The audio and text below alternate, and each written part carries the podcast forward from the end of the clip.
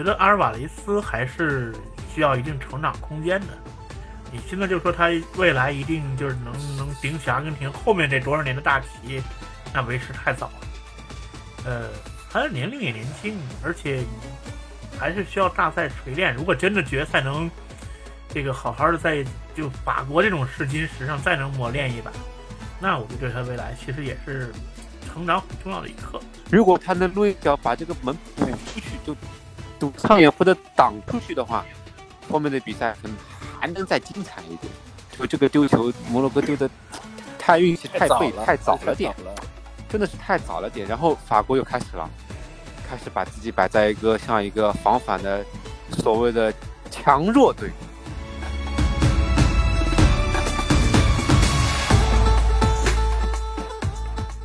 听众朋友们，大家好，欢迎收听新一期的华健聊足球，我是华健。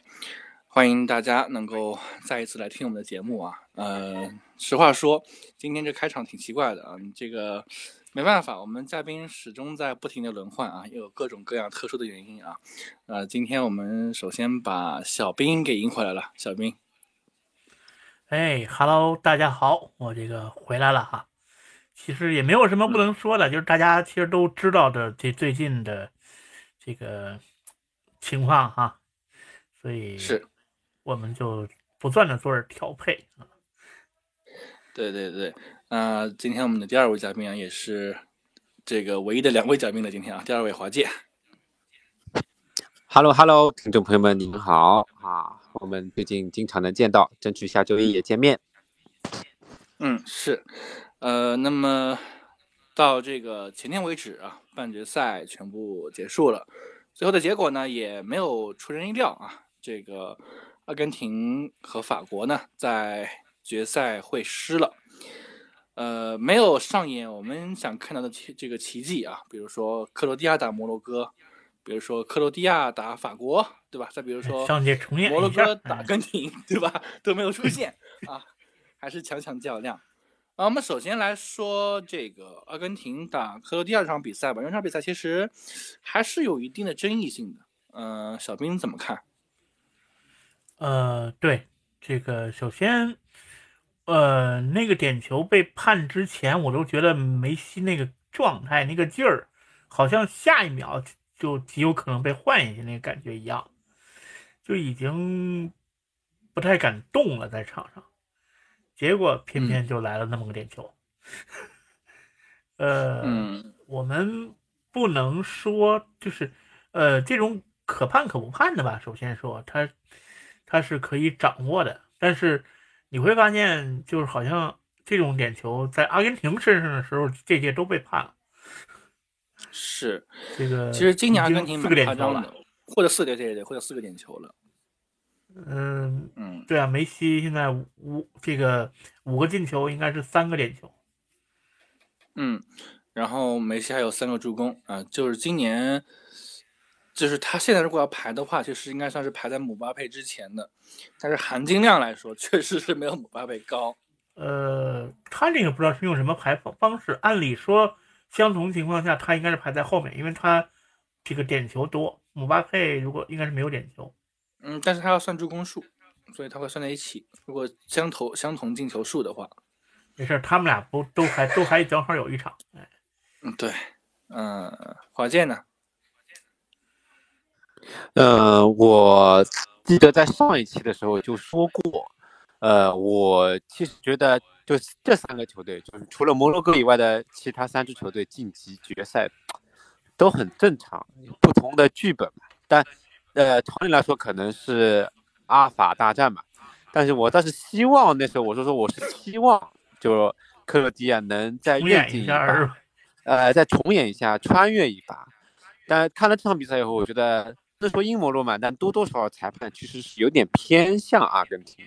因为包括那个点球，我你们前面在聊的时候，我还在从多角度的去观看那个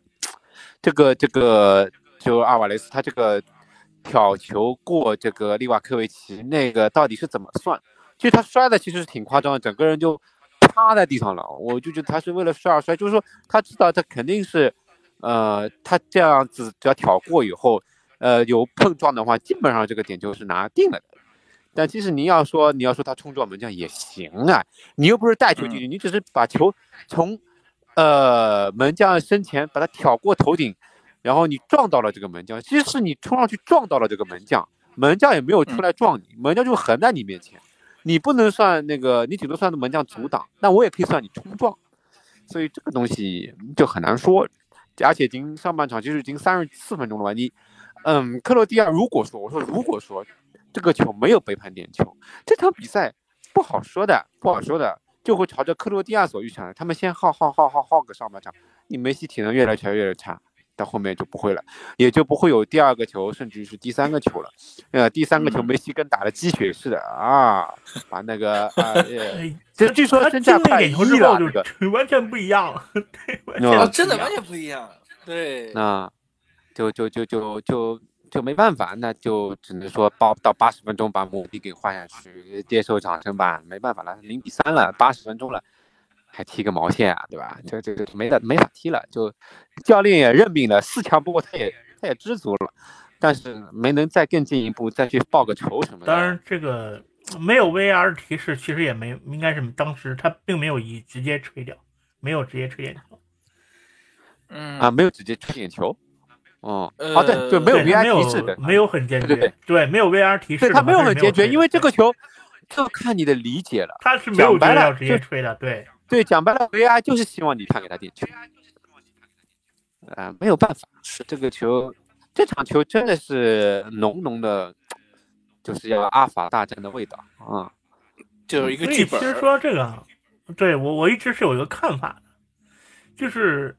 呃，VR 我们其实其实前面聊过哈，这个东西，嗯，能让但主动权其实还是在裁判手里的。嗯，对，按理说是这样，主动权应该在裁判手里。现在裁判有点像个工具人，就是我是觉得其实是应该，呃，他申请或者比如说有球队，就类似于 NBA 这种，比如你球队去挑战，应该才是 VR 去主导。不能所有的东西有裁判我已经没判了，然后也并没有人去那啥，然后 VR 这个他成了一个好像在在后面的那个，就主裁判就幕后黑人，就 啊，幕后黑手，就是他去推动这个这个事情就好奇怪。你其实球队挑战倒是可以的，嗯，这就有有有挑战的机会。对，你可以你不挑战，那那么活该。比比如就像当年。呃，如果有 VR，比如一零年兰帕德那个那种门线冤案，你觉得你觉得过门线你可以挑战，但是我觉得 VR 你不应该去干扰主裁的这个，你去干扰主裁的判罚的，这个没有这种说法的。我这没有哪个，你说那个网球上的鹰眼也没有说鹰眼自己提前跟裁判说不行，那球没出界，对吧？对，得球员自己挑战啊。对，你不挑战，那应该你你就认可了。现在变成了主裁像个工具人，他觉得没没事儿，然后 VR 跟他说不行，你就得看一下。但是这些比赛里面，主裁也有坚决的时候，连 VR 也不想看的也有。啊，对，也有他就不看的，确实一对对，也有也有也有提示他也不看。但是我觉得这个是可以，我觉得对，怎么说呢？因为现在确实导致很割裂，这个比赛你，就是明明像像阿根廷打荷兰那场，如果不是不断的有这种割裂，然后不断有那么长时间的补时，可能也没有后面的加时了。当然，可能对荷兰不不太公平啊。但是你就觉得这比赛就好像这这那个切的很碎那个状态。对，但我觉得球队挑战倒是可以，比如说一一一上下半场各有一次或者两次机会。哎，你可以有一次。嗯，你要是上下半场各各可以挑战。而且而且他这个判罚其实。也有点重，给的是黄点套餐，还像这个球员出示的黄牌。黄牌，嗯，对。所以其实这个裁判总体上来讲，确实是偏向了阿根廷一些的。嗯，那那那也只能说，呃，就是已经剧本安排好了吧。嗯，对，反正那么当然当然。就改变了那个比赛的这个走向，虽然说你不能说因为有一个点球一比零就改变结果，但是肯定改变走向。嗯，阿根廷就一球在手，天下我有，然后就打防反。对对。哎，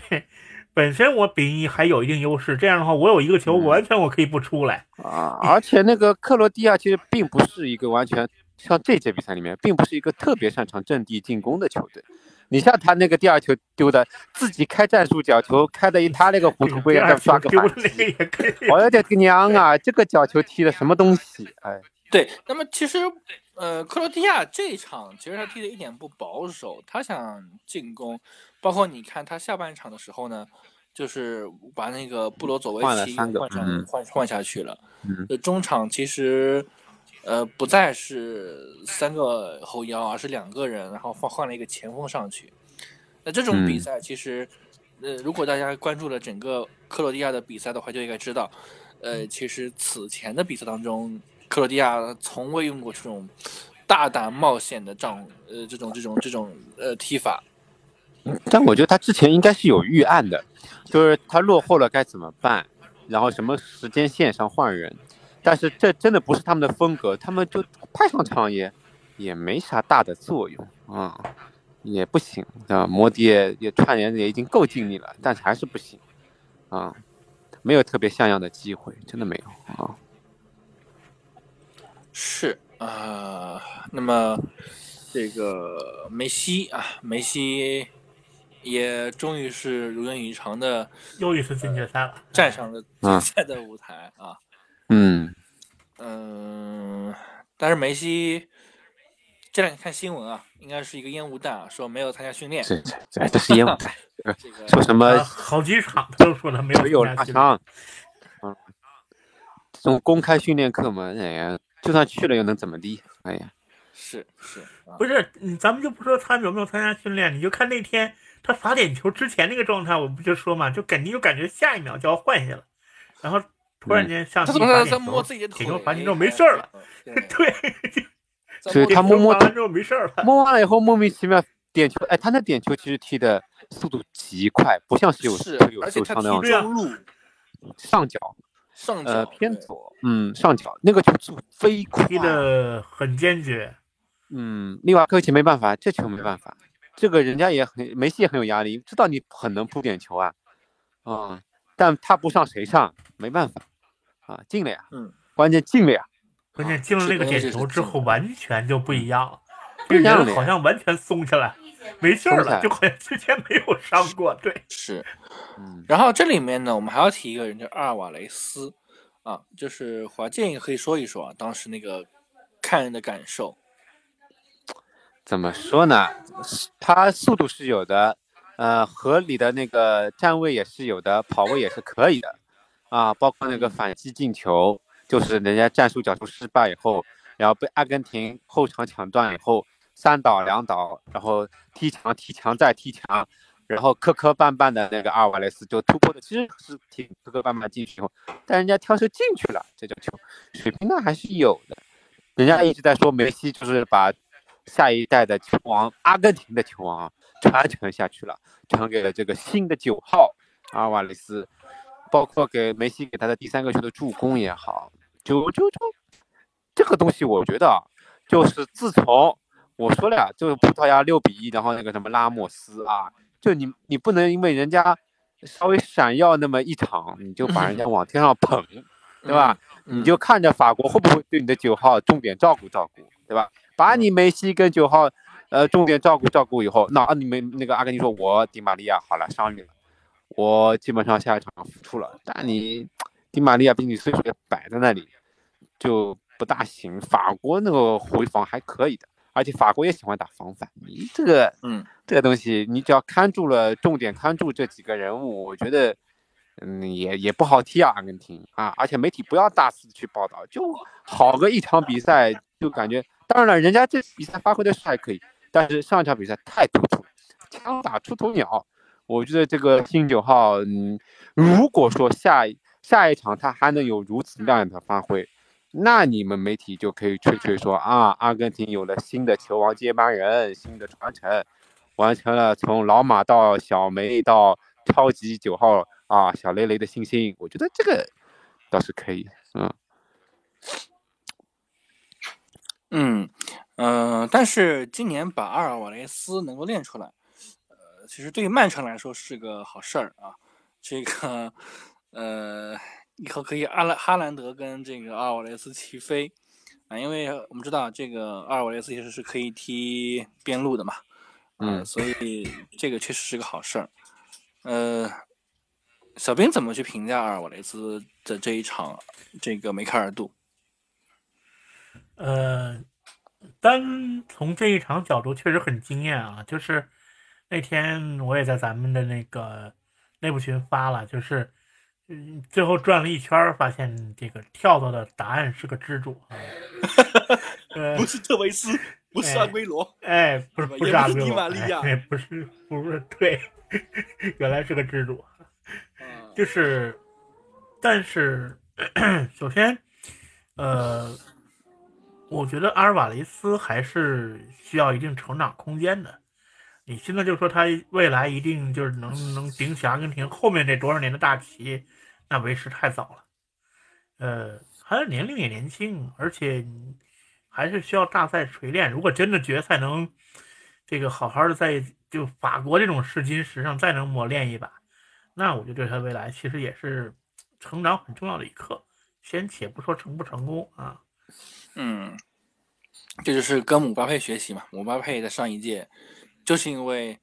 决赛大放光彩啊，最后被哎，对，世界的所有人那姆巴佩打开始认可。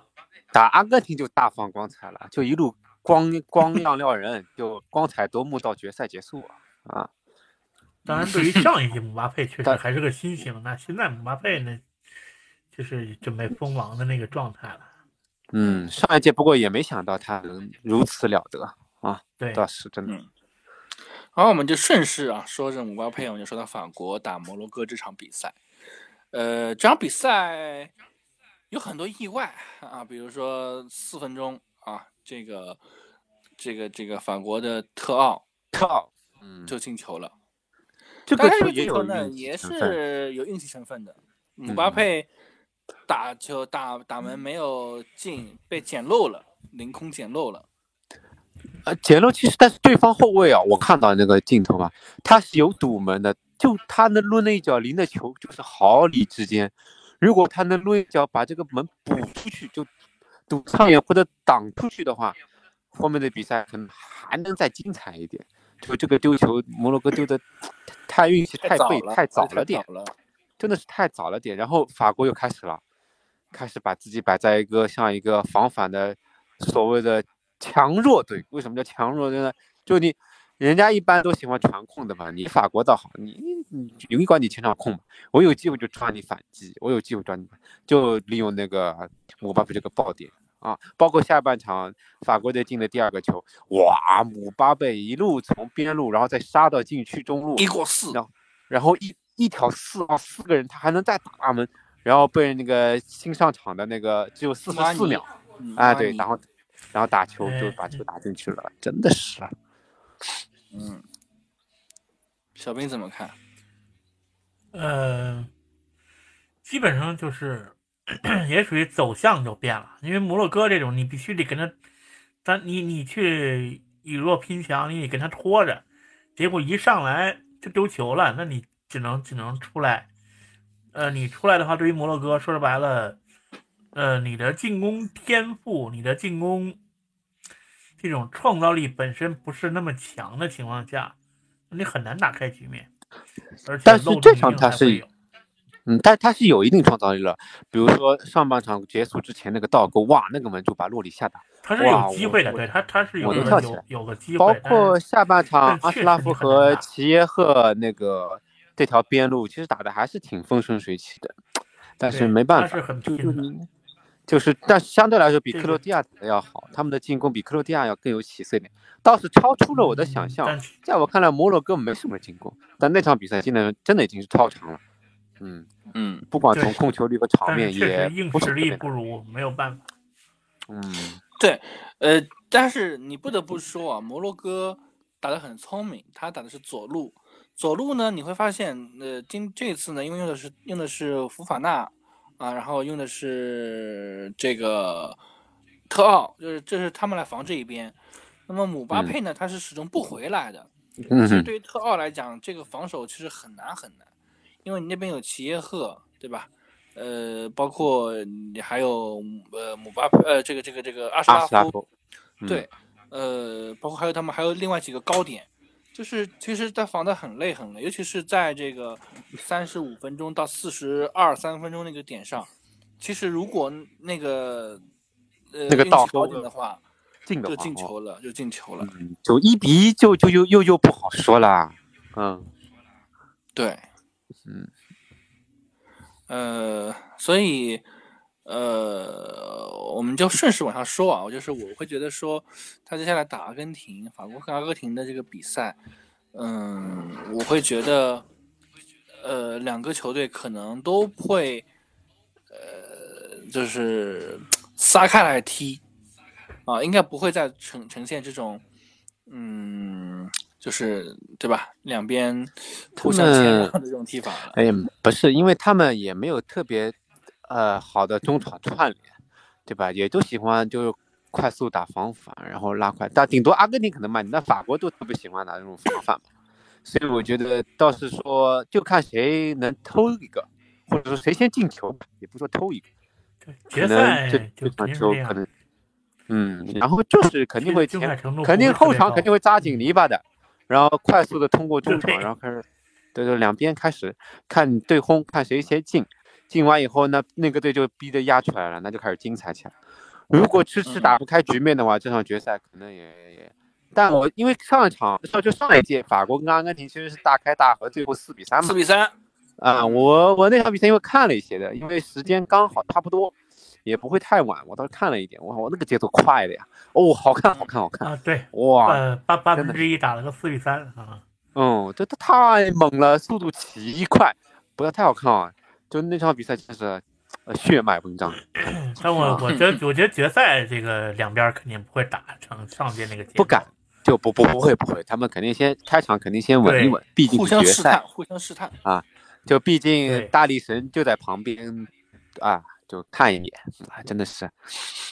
嗯，呃，没呃这个阿根廷的好处呢，就是迪玛利亚回来了啊。那么迪玛利亚，我们都知道嘛，呃，这个是梅西身边最好的保镖嘛，对吧？呃，其实我觉得应该来说，对阿根廷会是有一些比较大的帮助的。那么阿根廷其实要防守这件事情呢，我是认为如何防住姆巴姆巴佩是个很重要的事儿。呃，我们知道，其实前两场比赛啊，一一个是阿根廷打，呃，一个是法国打这个摩洛哥，再是法国打英格兰。其实姆巴佩的发挥并不是很多啊，他的发挥并不是很多。呃，那是你看，像英格兰呢，就是凯尔沃克看着他，那摩洛哥呢，呃，反正就是因为控他控球权多嘛，基本上都压着他攻。呃，大概控球率是六十一比三十九，啊，摩洛哥是三十呃六十一啊，这个法国是三十九，所以其实姆巴佩都没有怎么样好的机会啊，所以以小兵跟华界来看，你们觉得阿根廷的能力，或者说派谁能够去看住姆巴佩？嗯，派派单个人是不行的，你硬要说姆巴佩没有发挥，但是。但是你看那个他打摩洛哥这两个进球跟姆巴佩是有绝对的关系的，就要不是他踢的门，人家补漏，对不对？哪有机会？但是就说明他的助攻少，就是他这个人还是喜欢自己能够解决问题。其实这两个球法国进的那真就是运气，真的是超级运气，就正好他踢了以后门将扑了，然后扑到变成一个助攻一样的，那边刚好有人在。同一脚，那什么将已经没办法了，他已经做出扑出来了，他第二反应没办法了已经，所以说这场比赛赢就赢在了运上，但是姆巴佩的作用是不可替代，因为你要有这个运，首先你得有这个创造这个运的人，所以姆巴佩呢发发发挥还是在的，还是有的，还是在线的，但是呃，如果说我说如果说姆巴佩还是有点毒的，其实就是如果他这么踢，铁运没有了，就用完了。那你，嗯，你进不了球，万一让阿根廷抓住机会，那你姆巴佩你再这么像独行侠一样，你，嗯，可能就不大行了。因为我觉得人家又要说他第二个球是助攻给新上场的那个那个叫什么尼来着？莫阿尼那个叫啊，对对对对对，我就觉得不不不不不，那不像是硬要的助攻，其实他是想打门的，嗯，小兵跟第一个球一样。嗯嗯，我觉得摩洛哥其实还是给了姆巴佩很多机会的。如果说真的说单独防，那还是凯尔沃克防的比较成功，嗯那确实是防的真成功。呃，我觉得阿根廷可能没有一个有沃克那个能力的。嗯那他们可以嗯五五五五人轮换嘛，最多在后场换个三四个嘛，对吧？因为他前场就这么几个能踢的呀，啊，是用体能耗多多一些人，对对，去去这个去好好防。去看他。防住哎防住姆巴佩，看住吉隆，基本上也也法国也就那样了。只要运气站在阿根廷那边一点，法国也就那样了。嗯，防住姆巴佩，看住格列兹曼，我觉得其实应该是，因为格列兹曼也能传威胁球。嗯嗯，如果没有他们俩的传球，吉鲁也没机会。嗯嗯嗯，啊那么，因为我们这期节目就会很短，因为呃，我们只有这两场比赛，而且这个比赛呢悬念又比较小啊，呃，两个球队都赢了，呃，那么其实最后吧，呃，这个呃，小兵跟华界，你们自己内心来讲，呃，会更看好一点谁？呃，我先说啊，我自己肯定会，呃，会更看好阿根廷，我会希望阿根廷能夺冠，因为你剧本已经到这儿了嘛，对吧？你都把 C 罗给呃回都让 C 罗都回家了，对吧？你不得让梅西最后实现愿望嘛？呃，那么姆姆巴佩毕竟还有至少两届嘛，所以我觉得应该来说，应该得让梅西夺冠。我不知道你们会怎么看？梅西夺世界杯啊，嗯，我觉得是这样子的，从就是你要从情感和理智来看这个问题。嗯，你要说让梅西夺，因为我比较是偏爱 C 罗型，所以我宁可让法国啊，让法国得得再再再卫冕吧，卫冕吧，我宁可让那小家伙就登基称帝吧，啊，就姆巴佩你就啊。跟当年的贝利一样吧，呃，我但是你你要说法国有没有机会，就像我就像我们刚刚说的，其实如果阿根廷真的能够用车轮战术耗死这个姆巴佩，且运气也站在阿根廷这边，然后你说的就算你说的看死这个格里兹曼和格里兹曼和那个叫吉鲁，吉鲁，哦，就姆巴佩、吉鲁、格里兹曼看死啊，然后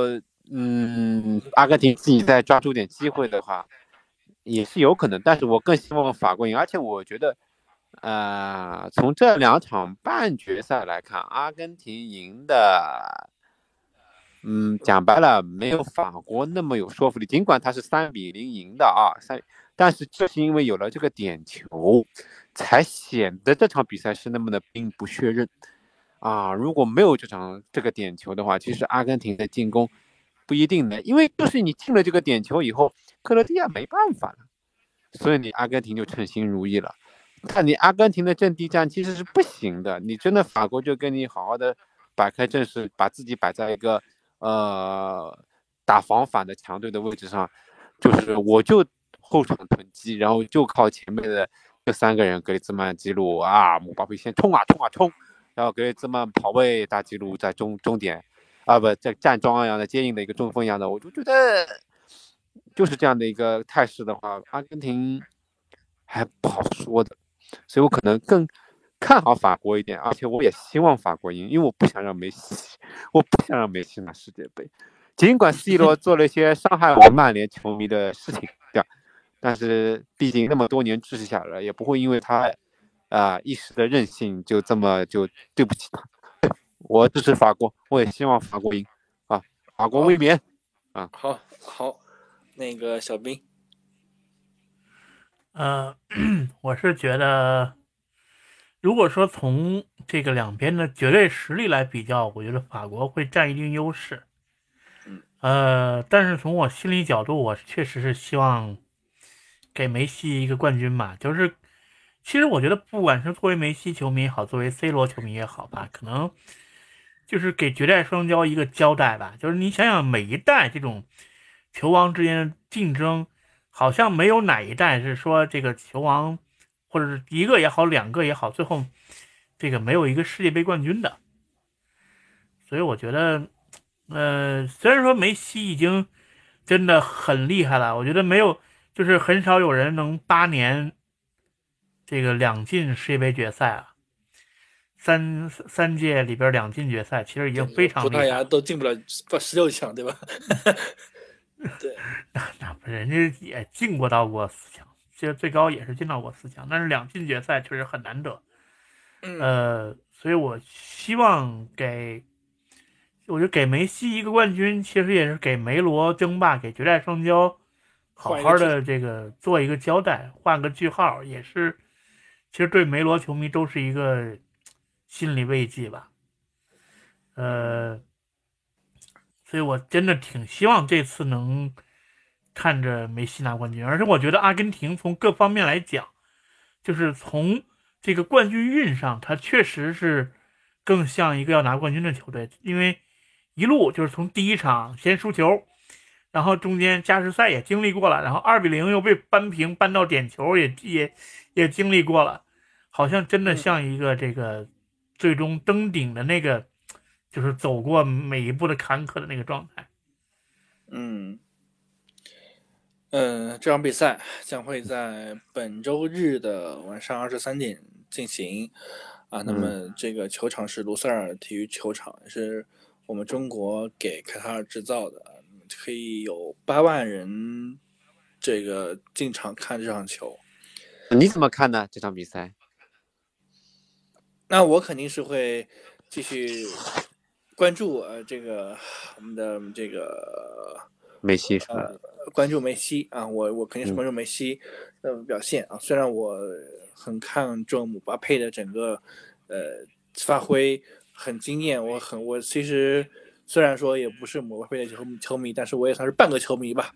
对吧？刚才就有说到，我肯定是看希望梅西能够夺冠的。呃，这样的话呢。也没有遗憾了，也没有遗憾了，没有遗憾。身为我罗球迷，我不希望梅西 夺冠的。呃，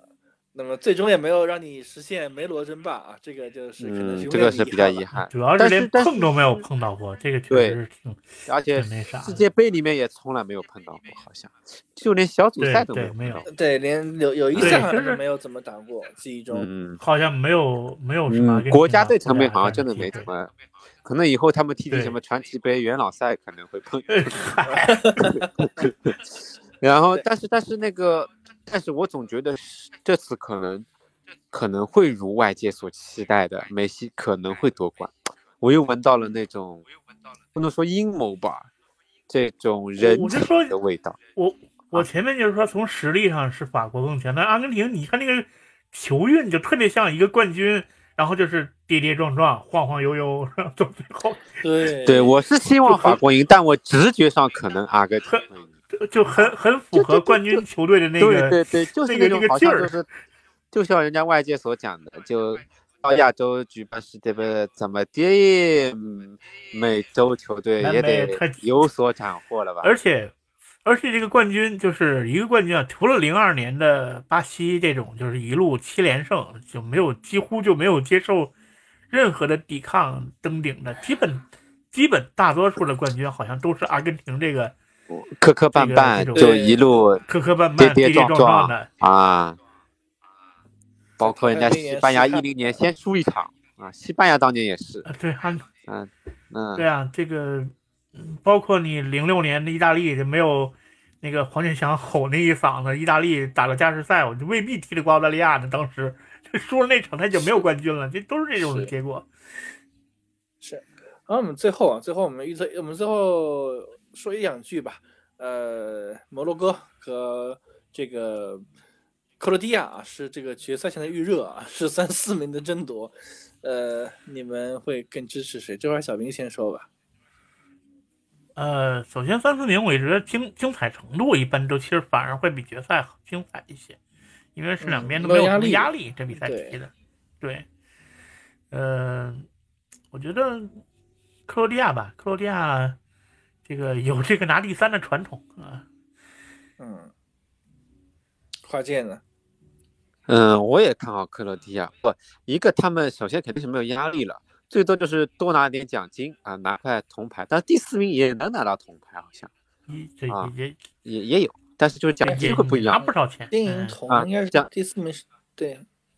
但奖金差了老远了。但是奖金数不一样，对，嗯，奖金数差得很远的。这，呃，但是你硬要说的话，其实对于摩洛哥来说，其实已经凯旋了，真的已经凯旋了。非洲历史了，已经嗯创造非洲历史了。所以说这场比赛应该会开放一点的吧？但是因为这两个球队都不是特别平常打都不开放，对，哎，都就是说，但是因为实在是到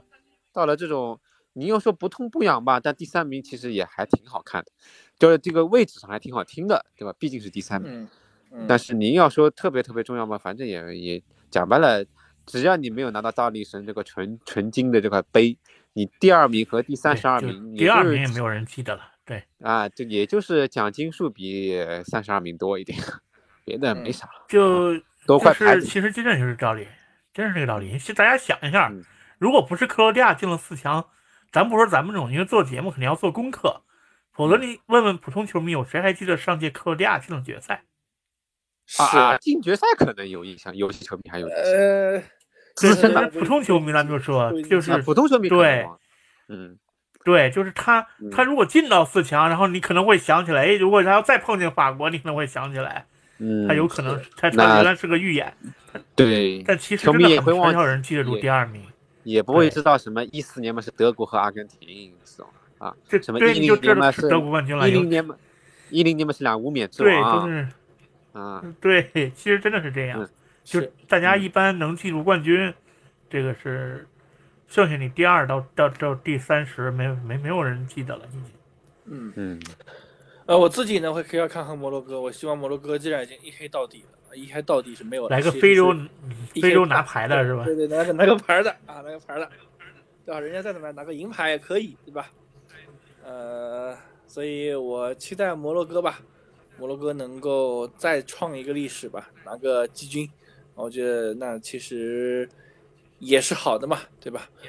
那我们其实这一期节目非非洲历史嘛，对我们这期节目就到这儿差不多了。今天应该是我们史上可能世界杯史上最短的一期啊。那么下一期呢，不出意外应该是下周的周一。那，我们在决赛之后会跟大家来一起盘点啊，不仅是盘点决赛，也会聊一聊啊我们这个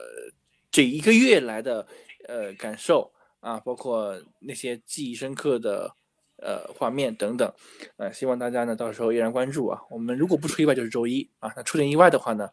那这一期节目可能就遥遥无期了。就比如说主主持人什么杨啊什么，这期节目可能没有我们 有轮轮班的，我们嗯我们这个新晋阳的，说不定下周就就好了。对，就是如果主持人不不小心上不来，那就由这个小兵跟华界啊，这个来来带领大家录制这一期啊决赛的复盘啊。那我们这一期就到这儿了，感谢各位的收听和呃陪伴，我们期待着决赛之后再见，我们期待着决赛能够好看，拜拜。拜拜，拜拜喽朋友。